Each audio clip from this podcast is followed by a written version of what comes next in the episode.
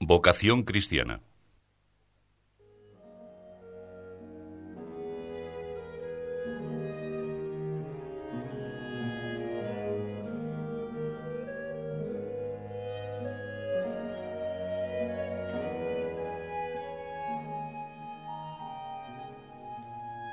Comienza el año litúrgico y el introito de la misa nos propone una consideración íntimamente relacionada con el principio de nuestra vida cristiana, la vocación que hemos recibido. Vías tuas, Domine, demonstra mi et semitas tuas et oceme. Señor, indícame tus caminos, enséñame tus sendas. Pedimos al Señor que nos guíe, que nos muestre sus pisadas, para que podamos dirigirnos a la plenitud de sus mandamientos, que es la caridad. Me figuro que vosotros, como yo, al pensar en las circunstancias que han acompañado vuestra decisión de esforzaros para vivir enteramente la fe, daréis muchas gracias al Señor. Tendréis el convencimiento sincero, sin falsas humildades, de que no hay mérito alguno por nuestra parte. Ordinariamente aprendimos a invocar a Dios desde la infancia, de los labios de unos padres cristianos. Más adelante, maestros, compañeros, conocidos, nos han ayudado de mil maneras a no perder de vista a Jesucristo. Un día, no quiero generalizar, abre tu corazón al Señor y cuéntale tu historia.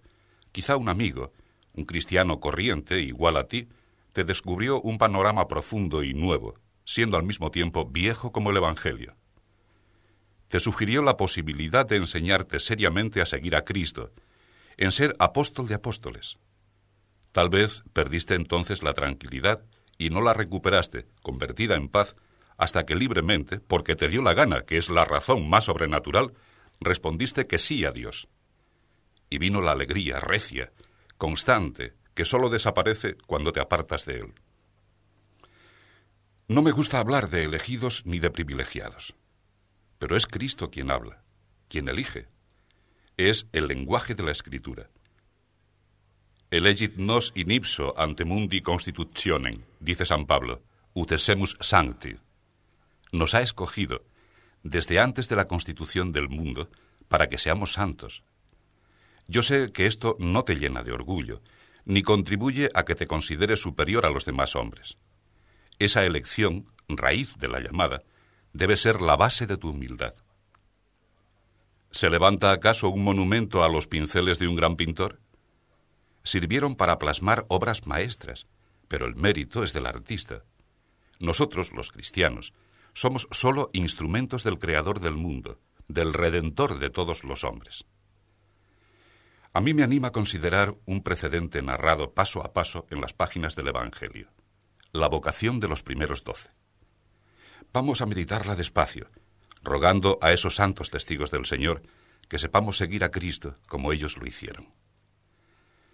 Aquellos primeros apóstoles, a los que tengo gran devoción y cariño, eran, según los criterios humanos, poca cosa. En cuanto a posición social, con excepción de Mateo, que seguramente se ganaba la vida bien y que dejó todo cuando Jesús se lo pidió, eran pescadores.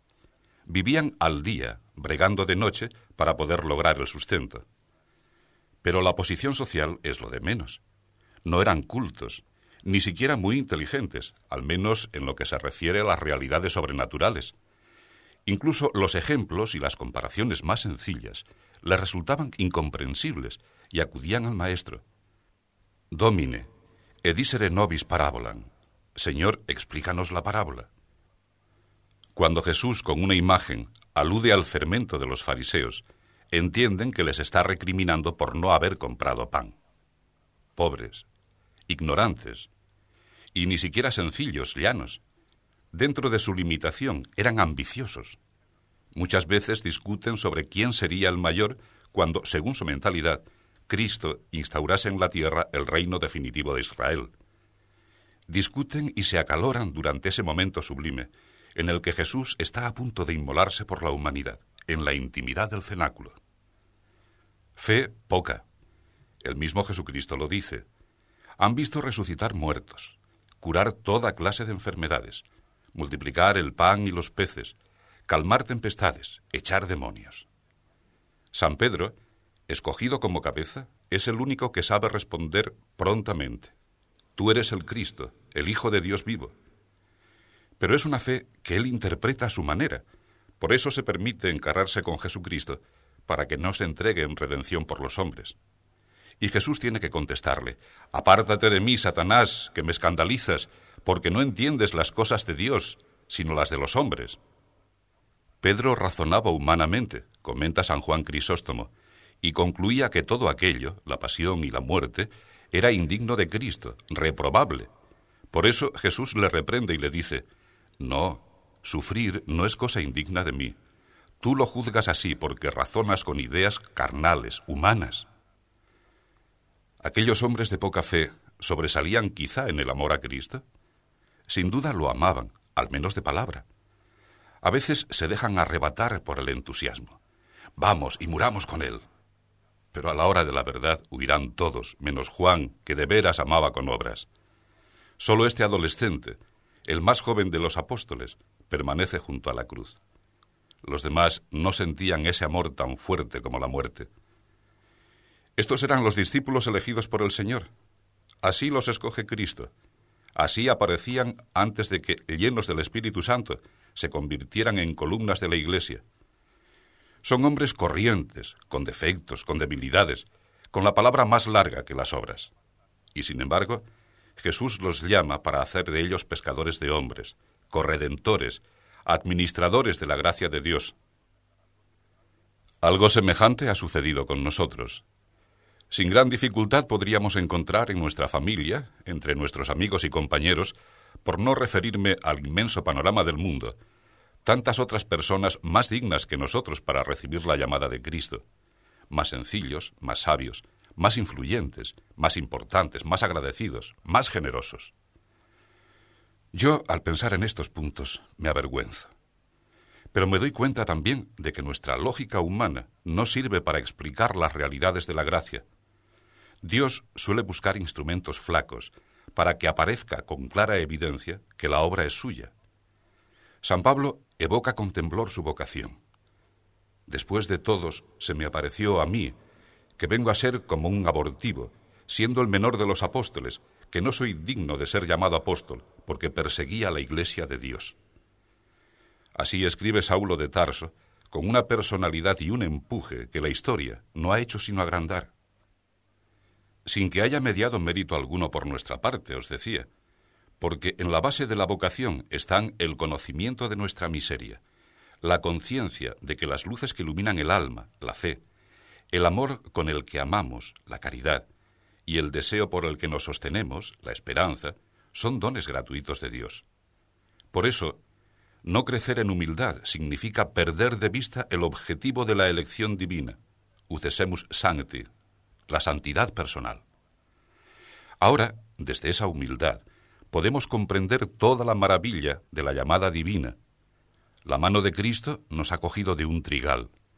El sembrador aprieta en su mano llagada el puño de trigo. La sangre de Cristo baña la simiente, la empapa.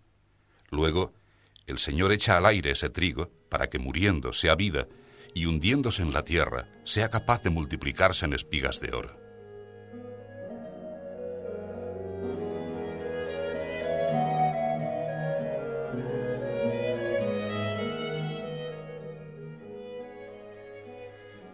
La epístola de la misa nos recuerda que hemos de asumir esta responsabilidad de apóstoles con nuevo espíritu, con ánimo, despiertos. Ya es hora de despertarnos de nuestro letargo, pues estamos más cerca de nuestra salud que cuando recibimos la fe. La noche avanza y va a llegar el día. Dejemos, pues, las obras de las tinieblas y revistámonos de las armas de la luz. Me diréis que no es fácil, y no os faltará razón. Los enemigos del hombre, que son los enemigos de su santidad, intentan impedir esa vida nueva, ese revestirse con el Espíritu de Cristo. No encuentro otra enumeración mejor de los obstáculos a la fidelidad cristiana que la que nos trae San Juan. Concupiscencia carnis, concupiscencia oculorum et superbia vitae. Todo lo que hay en el mundo es concupiscencia de la carne, concupiscencia de los ojos y soberbia de la vida. La concupiscencia de la carne no es sólo la tendencia desordenada de los sentidos en general, ni la apetencia sexual, que debe ser ordenada, y no es mala de suyo, porque es una noble realidad humana santificable. Ved que por eso nunca hablo de impureza, sino de pureza, ya que a todos alcanzan las palabras de Cristo. Bienaventurados los limpios de corazón, porque ellos verán a Dios. Por vocación divina, unos habrán de vivir esa pureza en el matrimonio, otros renunciando a los amores humanos para corresponder única y apasionadamente al amor de Dios.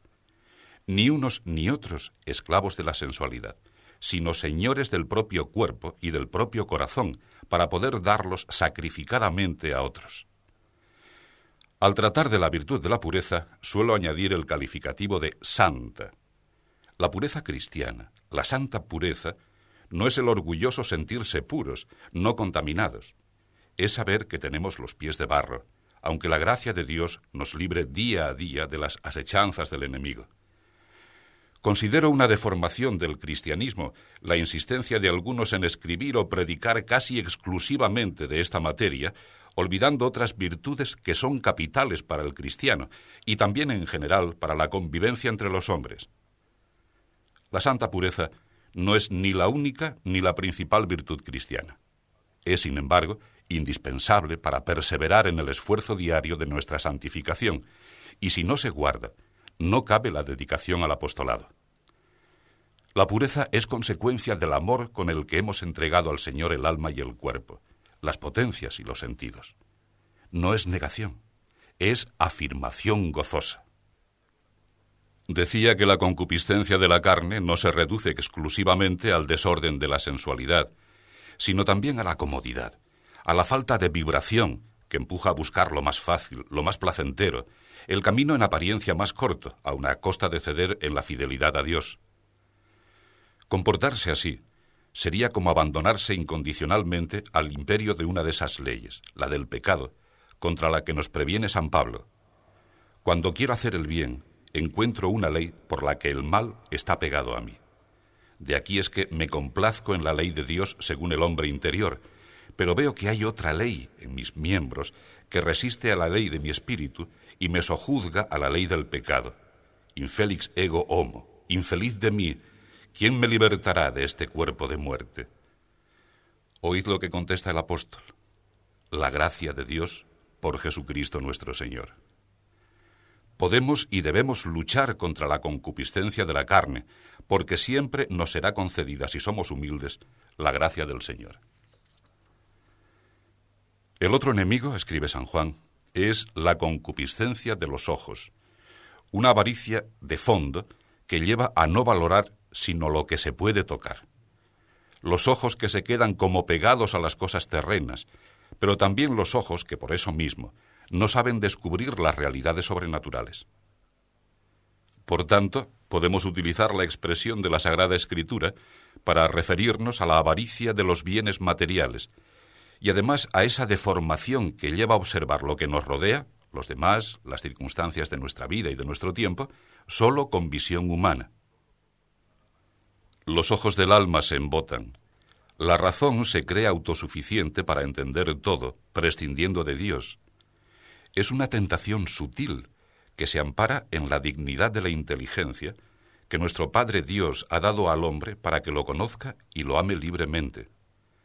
Arrastrada por esa tentación, la inteligencia humana se considera el centro del universo, se entusiasma de nuevo en el seréis como dioses, y al llenarse de amor por sí misma, vuelve la espalda al amor de Dios. La existencia nuestra puede, de este modo, entregarse sin condiciones en manos del tercer enemigo, de la superbia vite. No se trata sólo de pensamientos efímeros de vanidad o de amor propio, es un engreimiento general.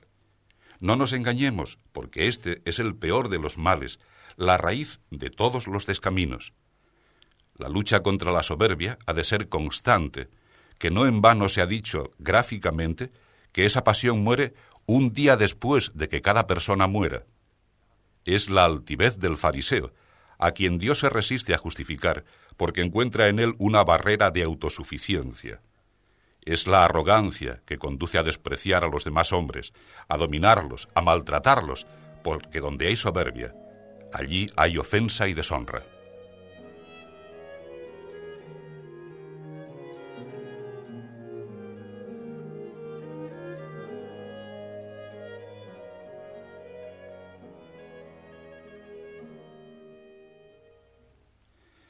Empieza hoy el tiempo de Adviento, y es bueno que hayamos considerado las insidias de estos enemigos del alma, el desorden de la sensualidad y de la fácil ligereza, el desatino de la razón que se opone al Señor, la presunción altanera, esterilizadora del amor a Dios y a las criaturas.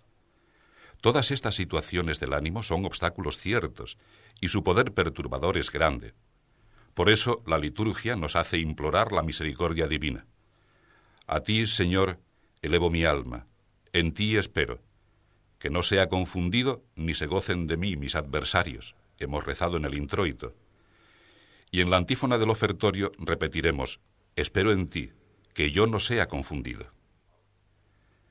Ahora que se acerca el tiempo de la salvación, consuela escuchar de los labios de San Pablo que después que Dios nuestro Salvador ha manifestado su benignidad y amor con los hombres, nos ha liberado no a causa de las obras de justicia que hubiésemos hecho, sino por su misericordia. Si recorréis las Escrituras Santas, descubriréis constantemente la presencia de la misericordia de Dios. Llena la tierra, se extiende a todos sus hijos, super omnen carnen, nos rodea, nos antecede, se multiplica para ayudarnos y continuamente ha sido confirmada. Dios, al ocuparse de nosotros como Padre amoroso, nos considera en su misericordia, una misericordia suave, hermosa como nube de lluvia. Jesucristo resume y compendia toda esta historia de la misericordia divina. Bienaventurados los misericordiosos, porque ellos alcanzarán misericordia. Y en otra ocasión, sed misericordiosos, como vuestro Padre Celestial es misericordioso. Nos han quedado muy grabadas también, entre otras muchas escenas del Evangelio, la clemencia con la mujer adúltera, la parábola del hijo pródigo, la de la oveja perdida, la del deudor perdonado, la resurrección del hijo de la viuda de Naín. Cuántas razones de justicia para explicar este gran prodigio. Ha muerto el hijo único de aquella pobre viuda, el que daba sentido a su vida, el que podía ayudarle en su vejez. Pero Cristo no obra el milagro por justicia, lo hace por compasión, porque interiormente se conmueve ante el dolor humano. ¿Qué seguridad debe producirnos la conmiseración del Señor? Clamará a mí y yo le oiré, porque soy misericordioso. Es una invitación, una promesa que no dejará de cumplir. Acerquémonos, pues, confiadamente al trono de la gracia, para que alcancemos la misericordia y el auxilio de la gracia en el tiempo oportuno. Los enemigos de nuestra santificación nada podrán, porque esa misericordia de Dios nos previene. Y si por nuestra culpa y nuestra debilidad caemos, el Señor nos socorre y nos levanta. Habías aprendido a evitar la negligencia, a alejar de ti la arrogancia, a adquirir la piedad, a no ser prisionero de las cuestiones mundanas, a no preferir lo caduco a lo eterno.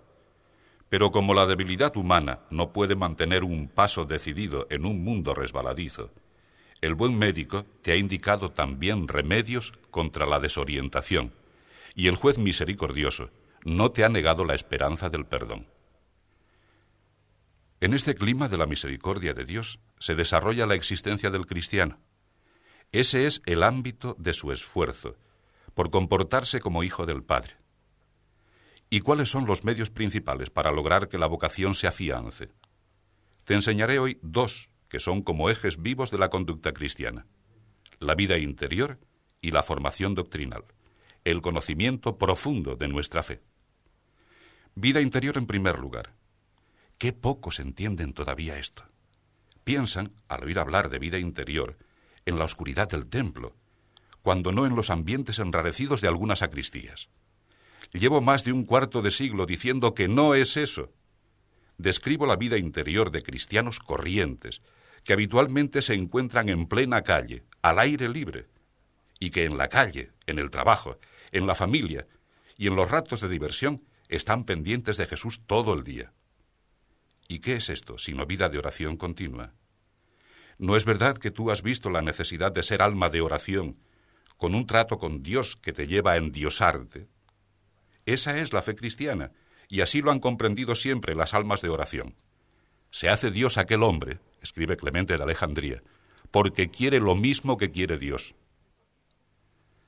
Al principio costará. Hay que esforzarse en dirigirse al Señor, en agradecer su piedad paterna y concreta con nosotros.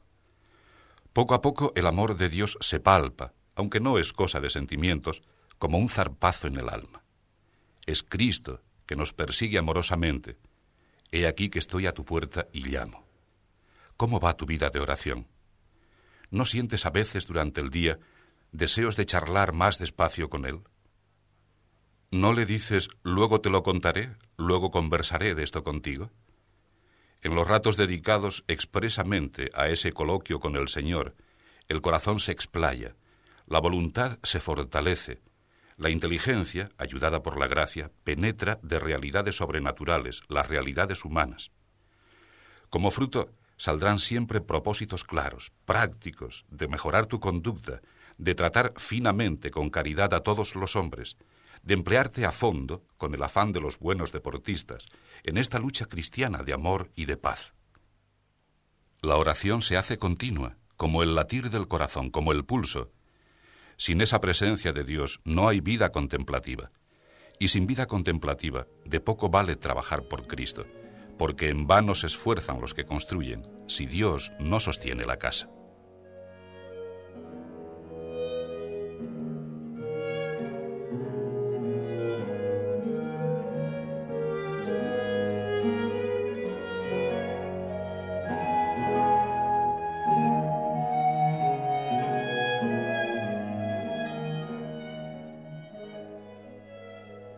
Para santificarse, el cristiano corriente, que no es un religioso, que no se aparta del mundo porque el mundo es el lugar de su encuentro con Cristo, no necesita hábito externo ni signos distintivos. Sus signos son internos, la presencia de Dios constante y el espíritu de mortificación. En realidad, una sola cosa, porque la mortificación no es más que la oración de los sentidos. La vocación cristiana es vocación de sacrificio, de penitencia, de expiación. Hemos de reparar por nuestros pecados. ¿En cuántas ocasiones habremos vuelto la cara para no ver a Dios? Y por todos los pecados de los hombres. Hemos de seguir de cerca las pisadas de Cristo. Traemos siempre en nuestro cuerpo la mortificación, la abnegación de Cristo, su abatimiento en la cruz, para que también en nuestros cuerpos se manifieste la vida de Jesús. Nuestro camino es de inmolación, y en esta renuncia encontraremos el gaudium cum pace, la alegría y la paz. No miramos al mundo con gesto triste. Involuntariamente, quizá, han hecho un flaco servicio a la catequesis esos biógrafos de santos que querían, a toda costa, encontrar cosas extraordinarias en los siervos de Dios, aun desde sus primeros bajidos. Y cuentan de algunos de ellos que en su infancia no lloraban, por mortificación, no mamaban los viernes. Tú y yo nacimos llorando como Dios manda, y asíamos el pecho de nuestra madre sin preocuparnos de cuaresmas y de témporas. Ahora, con el auxilio de Dios, hemos aprendido a descubrir a lo largo de la jornada, en apariencia siempre igual, spatium vere penitentia, tiempo de verdadera penitencia. Y en esos instantes hacemos propósito de enmendatio vite, de mejorar nuestra vida. Este es el camino para disponernos a la gracia y a las inspiraciones del Espíritu Santo en el alma. Y con esa gracia, repito, viene el gaudium cum pace, la alegría, la paz y la perseverancia en el camino. La mortificación es la sal de nuestra vida. Y la mejor mortificación es la que combate en pequeños detalles durante todo el día la concupiscencia de la carne, la concupiscencia de los ojos y la soberbia de la vida. Mortificaciones que no mortifiquen a los demás, que nos vuelvan más delicados, más comprensivos, más abiertos a todos. Tú no serás mortificado si eres susceptible, si estás pendiente solo de tus egoísmos, si avasallas a los otros, si no sabes privarte de lo superfluo y a veces de lo necesario, si te entristeces cuando las cosas no salen según las habías previsto. En cambio, eres mortificado si sabes hacerte todo para todos para ganar a todos. La vida de oración y de penitencia y la consideración de nuestra filiación divina nos transforman en cristianos profundamente piadosos, como niños pequeños delante de Dios. La piedad es la virtud de los hijos, y para que el hijo pueda confiarse en los brazos de su padre, ha de ser y sentirse pequeño, necesitado.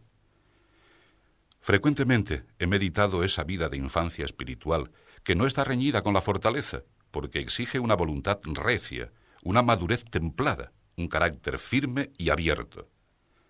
Piadosos pues como niños, pero no ignorantes, porque cada uno ha de esforzarse en la medida de sus posibilidades en el estudio serio, científico de la fe. Y todo esto es la teología. Piedad de niños, por tanto, y doctrina segura de teólogos. El afán por adquirir esta ciencia teológica, la buena y firme doctrina cristiana, está movido, en primer término, por el deseo de conocer y amar a Dios. A la vez, es también consecuencia de la preocupación general del alma fiel por alcanzar la más profunda significación de este mundo, que es hechura del Creador. Con periódica monotonía, algunos tratan de resucitar una supuesta incompatibilidad entre la fe y la ciencia, entre la inteligencia humana y la revelación divina. Esa incompatibilidad solo puede aparecer, y aparentemente, cuando no se entienden los términos reales del problema.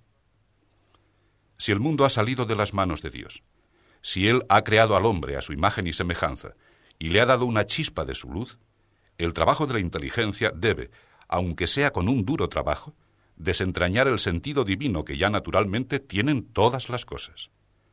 Y con la luz de la fe percibimos también su sentido sobrenatural, el que resulta de nuestra elevación al orden de la gracia.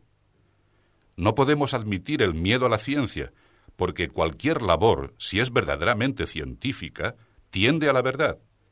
Y Cristo dijo, Ego sum veritas, yo soy la verdad. El cristiano ha de tener hambre de saber. Desde el cultivo de los saberes más abstractos hasta las habilidades artesanas, todo puede y debe conducir a Dios. Porque no hay tarea humana que no sea santificable, motivo para la propia santificación y ocasión para colaborar con Dios en la santificación de los que nos rodean. La luz de los seguidores de Jesucristo no ha de estar en el fondo del valle, sino en la cumbre de la montaña, para que vean vuestras buenas obras y glorifiquen a vuestro Padre que está en el cielo. Trabajar así es oración. Estudiar así es oración. Investigar así es oración. No salimos nunca de lo mismo. Todo es oración. Todo puede y debe llevarnos a Dios, alimentar ese trato continuo con Él, de la mañana a la noche. Todo trabajo honrado puede ser oración.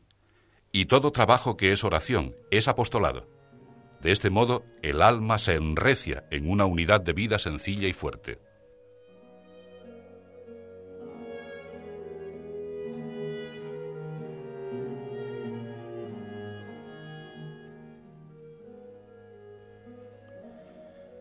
No quería deciros más en este primer domingo de Adviento, cuando empezamos a contar los días que nos acercan a la Natividad del Salvador. Hemos visto la realidad de la vocación cristiana cómo el Señor ha confiado en nosotros para llevar almas a la santidad, para acercarlas a Él, unirlas a la Iglesia, extender el reino de Dios en todos los corazones. El Señor nos quiere entregados, fieles, delicados, amorosos, nos quiere santos, muy suyos.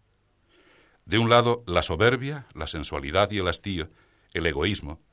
De otro, el amor, la entrega, la misericordia, la humildad, el sacrificio, la alegría. Tienes que elegir has sido llamado a una vida de fe, de esperanza y de caridad. No puedes bajar el tiro y quedarte en un mediocre aislamiento. En una ocasión vi un águila encerrada en una jaula de hierro. Estaba sucia, medio desplumada. Tenía entre sus garras un trozo de carroña. Entonces pensé en lo que sería de mí si abandonara la vocación recibida de Dios. Me dio pena aquel animal solitario, aherrojado, que había nacido para subir muy alto y mirar de frente al sol. Podemos remontarnos hasta las humildes alturas del amor de Dios, del servicio a todos los hombres. Pero para eso es preciso que no haya recovecos en el alma donde no pueda entrar el sol de Jesucristo. Hemos de echar fuera todas las preocupaciones que nos aparten de Él, y así, Cristo en tu inteligencia, Cristo en tus labios, Cristo en tu corazón, Cristo en tus obras. Toda la vida, el corazón y las obras, la inteligencia y las palabras, llena de Dios. Abrid los ojos y levantad la cabeza, porque vuestra redención se acerca. hemos leído en el Evangelio. El tiempo de Adviento es tiempo de esperanza. Todo el panorama de nuestra vocación cristiana, esa unidad de vida que tiene como nervio la presencia de Dios, Padre nuestro, puede y debe ser una realidad diaria. Pídelo conmigo a Nuestra Señora, imaginando cómo pasaría ella esos meses en espera del Hijo que había de nacer. Y Nuestra Señora, Santa María, hará que seas alter Christus, ipse Christus, otro Cristo, el mismo Cristo.